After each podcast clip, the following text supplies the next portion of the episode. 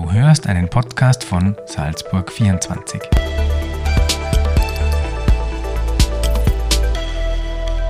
Herzlich willkommen, liebe User, zu einer weiteren Podcast-Folge von Salzburg 24. Mein Name ist Nicole und mein heutiger Gast ist Dr. Martin Gruber vom Kuratorium für psychische Gesundheit. Herr Gruber, schön, dass Sie da sind und sich Zeit genommen haben. Vielen Dank für die Einladung. Gerne. Wir wollen gemeinsam heute über unser Seelisches sprechen. Und die Definition eines gesunden Menschen beinhaltet sowohl den Körper als auch die Psyche. Es gehört beides eben zusammen. Doch gerade die Psyche ist immer noch ein recht starkes Tabuthema. Woran liegt das?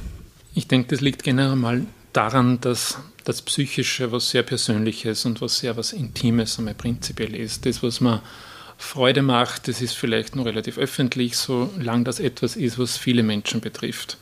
Das, was mich traurig macht, das, was mir Angst macht, das ähm, sind viele Menschen damit konfrontiert, dass sie eventuell Erwartungen, die gesellschaftlich da sind oder die sie an sich haben, nicht erfüllen oder nicht entsprechen, dass das mit einer Schwäche assoziiert ist, dass es viel ähm, sozusagen darum geht, dass Menschen sagen, dass das was mit Willensstärke zu tun haben und dass man Dinge da einfach die Angst hat, abgewertet zu werden, wenn man nicht dieser, diesem Bild von, von Stärke und von Vielschichtigkeit und von Freudvollheit entspricht, das gesellschaftlich extrem stark verbreitet ist, den wir, den wir alle, das uns von der Werbung vorgegeben wird, das uns von Medien, von Filmen vorgegeben wird, ein glückliches Leben zu haben, da erfüllt zu sein, das wird durch die sozialen Medien noch einmal verstärkt. Jeder postet im Prinzip das, was ihm Freude macht, was er Tolles getan hat.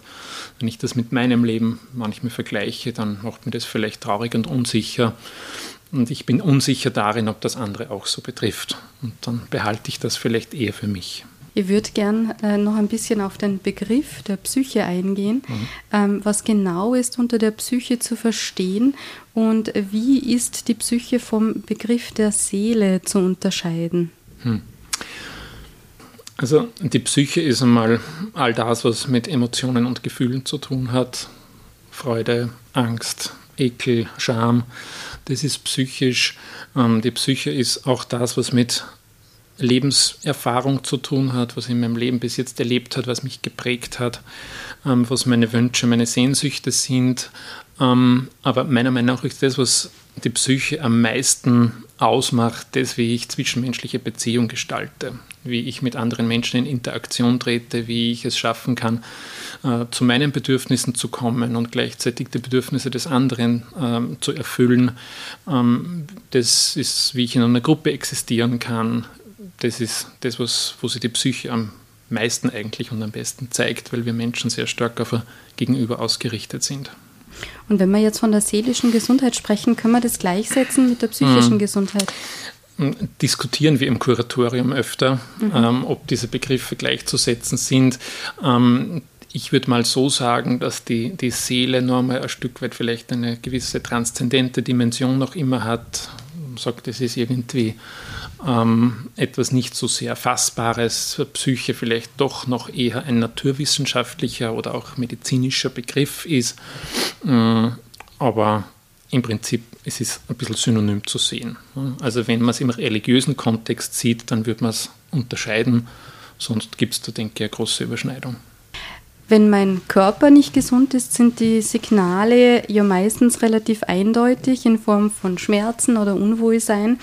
Ähm, wie erkenne ich aber, dass meine psychische Gesundheit leidet, dass, dass, es, dass, es, ähm, ähm, dass irgendwas nicht stimmt und wie kann ich das auch unterscheiden vielleicht von einer vorübergehenden mentalen Verstimmung?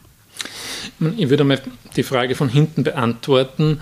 Ähm, auch eine vorübergehende mentale Verstimmung ist etwas, was zu beachten ist, was meine seelische Gesundheit im Prinzip betrifft. Deswegen verwenden wir ja ganz gern diesen Begriff der psychischen Gesundheit, weil wenn ich einen Streit gehabt habe im Büro oder in der Familie, dann ist meine psychische Gesundheit in dem Moment ein Stück weit ähm, betroffen zumindest. Und wenn dieser Zustand dauerhaft anhält und auch unabhängig von Auslösern auftritt, die man nicht mehr erklären kann, dann würde ich sagen, geht es in eine Richtung, wo, wo es vielleicht professionelle Hilfe braucht, um das einmal ein bisschen besser zu verstehen, was da mit mir los ist. Ich würde mal achten sozusagen auf die Stimmung. Wie, wie geht es mir? Bin ich meistens okay drauf oder bin ich sehr häufig traurig und niedergeschlagen? Ähm, wie wie schaut es mit Ängsten aus? Ist da irgendwas da? Und natürlich sind auch die Signale des Körpers, Sie haben gesagt, das ist sehr eindeutig, sehr häufig äußern sich auch mentale Probleme in körperlichen Verstimmungen, ähm, Magenbeschwerden, Atemnot, Schwindelgefühl, das kann ein Hinweis einfach auch sein. Körper und Seele sozusagen kann man, wenn ich Sie richtig verstanden habe, jetzt nicht unbedingt getrennt voneinander betrachten, das gehört doch zusammen. Genau. Also all unsere Emotionen sind körperlich wahrnehmbar. Wenn ich mich freue, wenn ich Angst habe, dann spüre ich das in meinem Körper. Das heißt, das Gehirn sendet Signale über das vegetative Nervensystem an unseren Körper und wiederum nehmen wir mit unserem Nervensystem das, was in unserem Körper passiert, wahr und wissen dann im besten Fall, was das ist. Wenn ich zittere, wenn ich einen schnellen Herzschlag habe und bei beschleunigter Atmung, dann habe ich Angst. Das heißt sozusagen, es gibt nichts Seelisches ohne etwas Körperliches. Und im besten Fall können wir das, was in unserem Körper passiert, interpretieren, ob das was damit mit Stresserfahrung, mit Freude, mit Emotionen oder mit äh, Bindungserfahrungen zu tun hat oder ob da etwas passiert, was einen Hinweis gibt auf einen Krankheitszustand. Aber so direkt, und, und wenn das so ist, dann geht das wiederum auch mit seelischen Phänomenen einher. Wenn ich Schmerzen habe, ist meine Stimmung nicht gut, habe ich vielleicht Angst, bin ich unsicher. Da gibt es einen, einen, einen, breiten Bereich und sozusagen mit seinem Körper und mit seiner Psyche gut im Kontakt zu sein, ist sicher ganz ein wesentlicher Teil der psychischen Gesundheit. Wie kann man das dann lernen, wenn man das gar nicht kann? Mit dem Körper und der Psyche in Kontakt zu sein. Äh, hm ich denke, man kann einmal damit anfangen, sich für dieses Thema grundsätzlich zu interessieren. Sie haben zuerst davon gesprochen, dass das in der Gesellschaft ein sehr stark tabuisiertes Thema ist. Äh, dem würde ich ja nur zum Teil zustimmen. Es ist dann tabuisiert, wenn es den persönlichen Bereich betrifft. Aber es gibt hunderte von Büchern, es gibt zig Filme, es gibt Podcasts. Es gibt verschiedenste Dinge, die sich mit, dem, mit diesem Thema beschäftigen. Dafür mal Interesse aufzubringen und zu sagen, die Psyche ist ein irrsinnig faszinierendes äh, Phänomen, äh, das das Leben irgendwie spannend macht und bereichert, das denke ich ist ein, ein guter erster Schritt. Wenn mir hier Diskrepanzen auffallen, die sehr stark sind, ähm, dann kann ich mir überlegen, mit, mit, mit, mit welchem Zugang ich da ähm, dem, dem Ganzen entgegentreten möchte. Ich kann einen Kurs machen für Entspannungstraining. Äh, ich kann einmal äh, einen, einen Selbsterfahrungsworkshop machen oder mich für ein Coaching irgendwo interessieren. Einfach einmal, um Erfahrung zu machen in einem, in, einem, in einem Kontakt mit einem Profi, der sich mit der Psyche auskennt. Das muss jetzt noch nicht unbedingt eine Therapie sein. Und weil, so wie ich sie verstanden habe, geht es ja noch nicht um Menschen, die irgendwie Probleme haben, sondern die irgendwie sagen, bin da mit mir wenig im Kontakt. Dann kann ich, kann ich ähm, vielleicht das in der Familie zum Thema machen oder mit Freunden zum Thema machen und einmal die fragen, wie, wie geht es dir da eigentlich damit und wie, wie spürst du, wann da was gut tut und wie spürst du, wann, wann du Angst vor etwas hast und wie gehst du damit um, was machst du dann? So kann man da in einen Prozess kommen und dieser Prozess, das muss ja nicht von heute auf morgen gehen, das kann einen Monate, Jahre, lebenslang begleiten, weil es letztlich eine Bereicherung ist.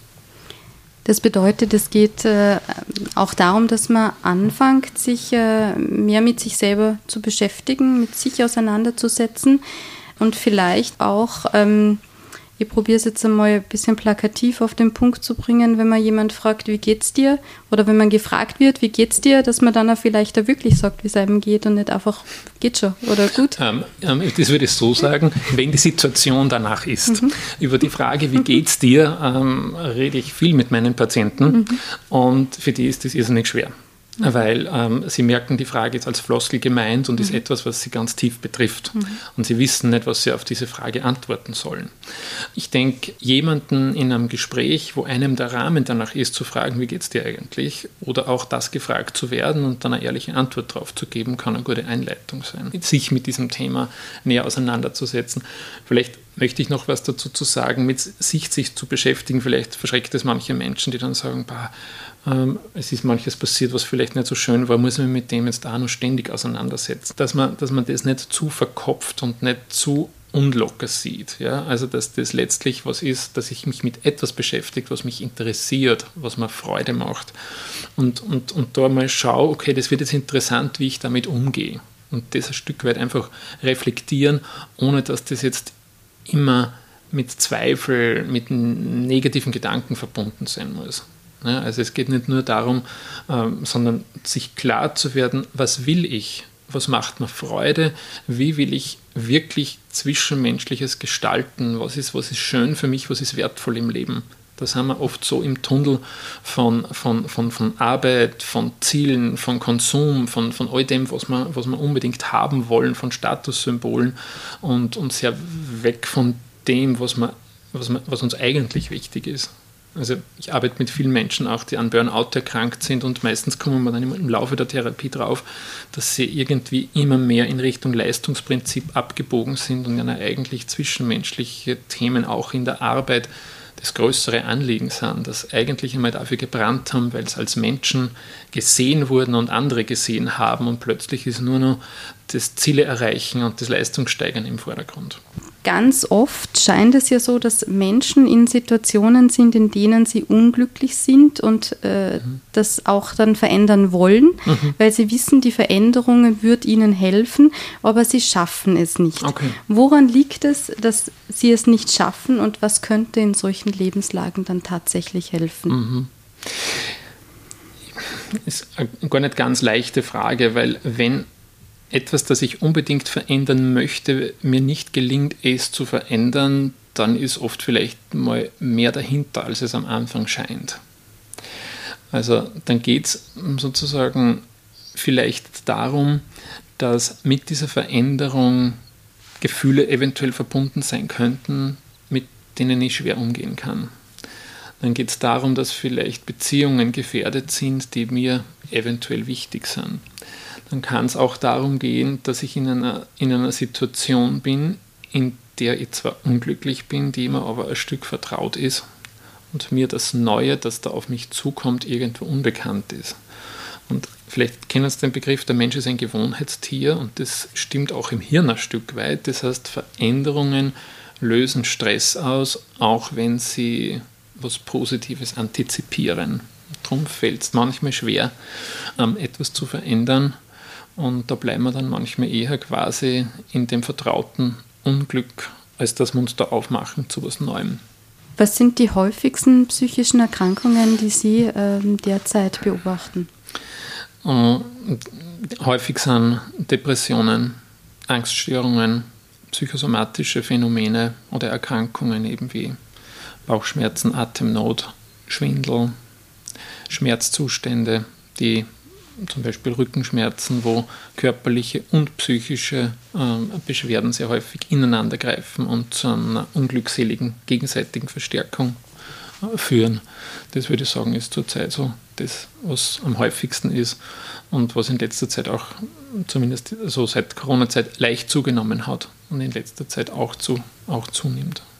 Wenn wir den Vergleich noch ziehen von vor 20, 30 Jahren, hat es mehr psychische Erkrankungen oder werden die einfach nur sichtbarer?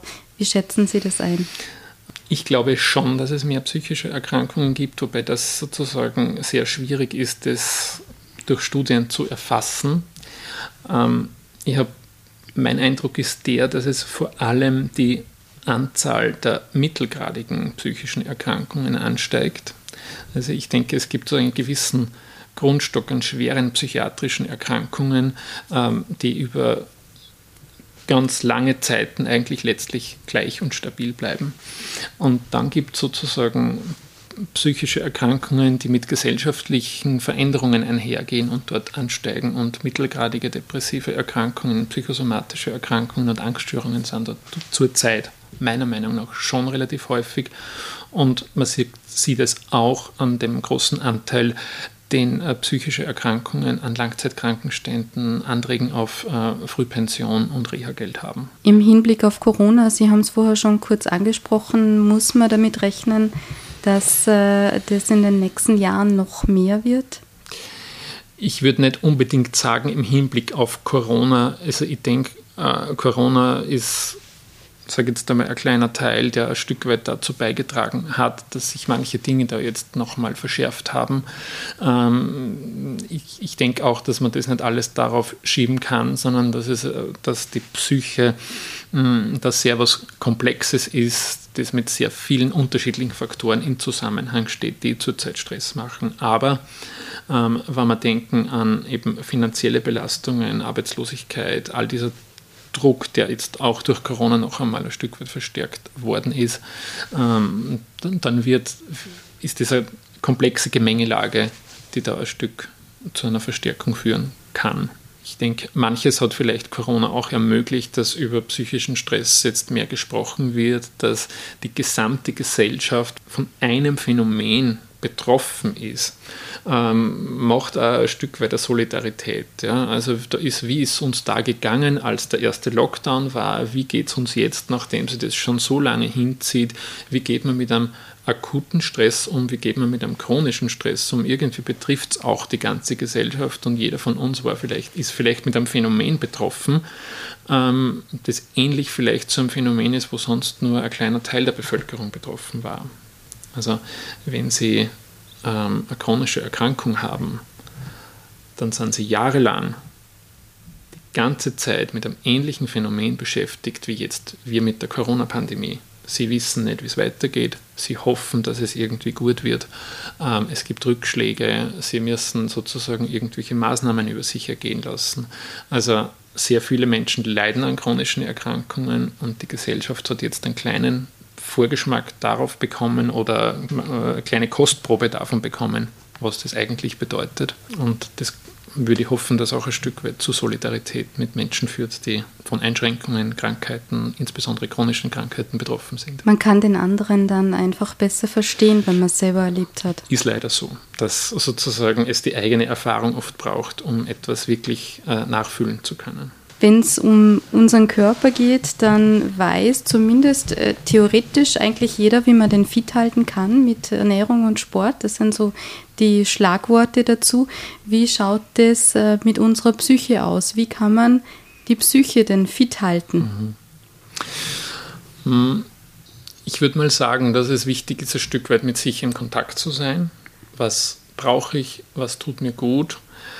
Ähm, Bewegung ist auch für die Psyche gesund. Ähm, an der Natur zu sein ist für die Psyche gesund. Wir wissen, dass grüne Farben für die Psyche gesund sind. Ähm, immer wieder so Rituale zu finden, die mich zur Ruhe und Entspannung bringen und die nicht die außerhalb von Leistungsgesellschaft und Konsumgesellschaft sind, würde ich sagen, ist etwas, was der Psyche sehr wohl tun kann.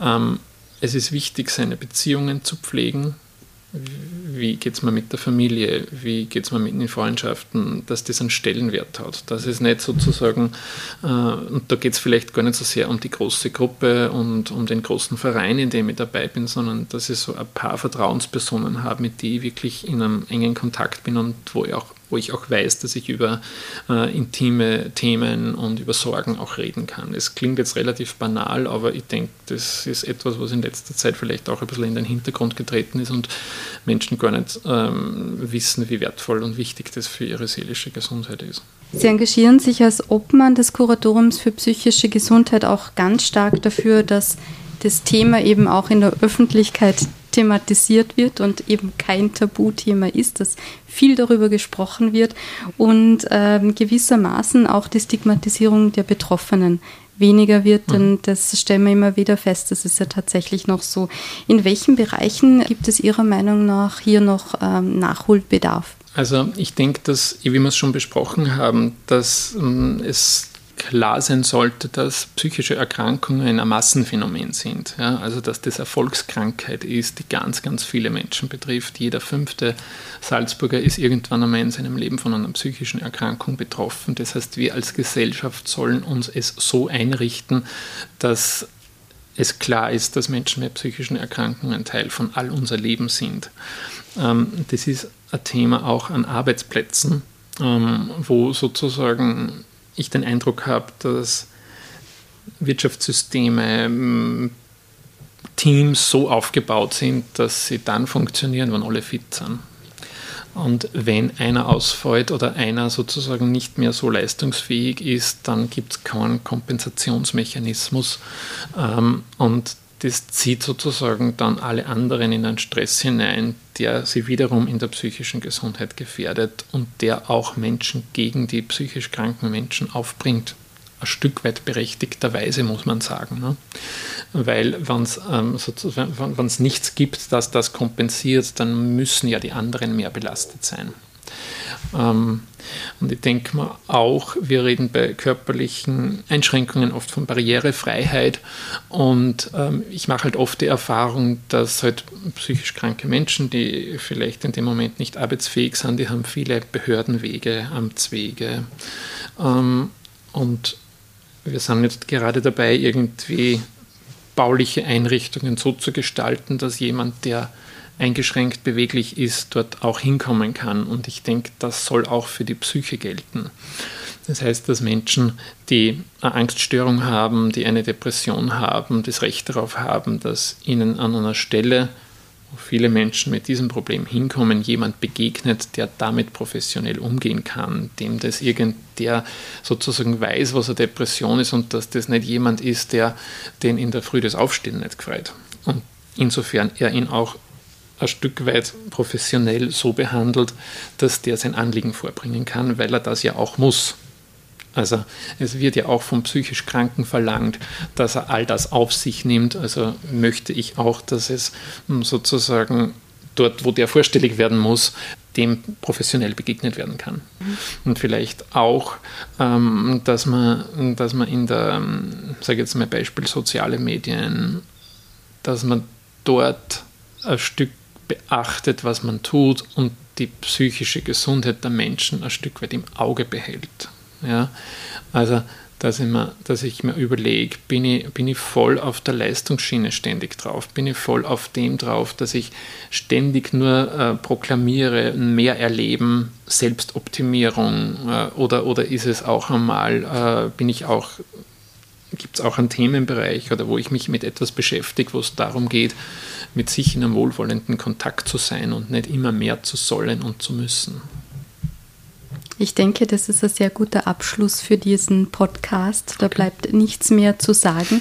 Wir alle haben einen Körper, einen Geist und eine Seele und das funktioniert eben nur im Einklang. Herr Dr. Gruber, vielen Dank für Ihre Zeit. Vielen Dank für die Einladung. Liebe User, auch euch ein herzliches Dankeschön. Bis zum nächsten Mal.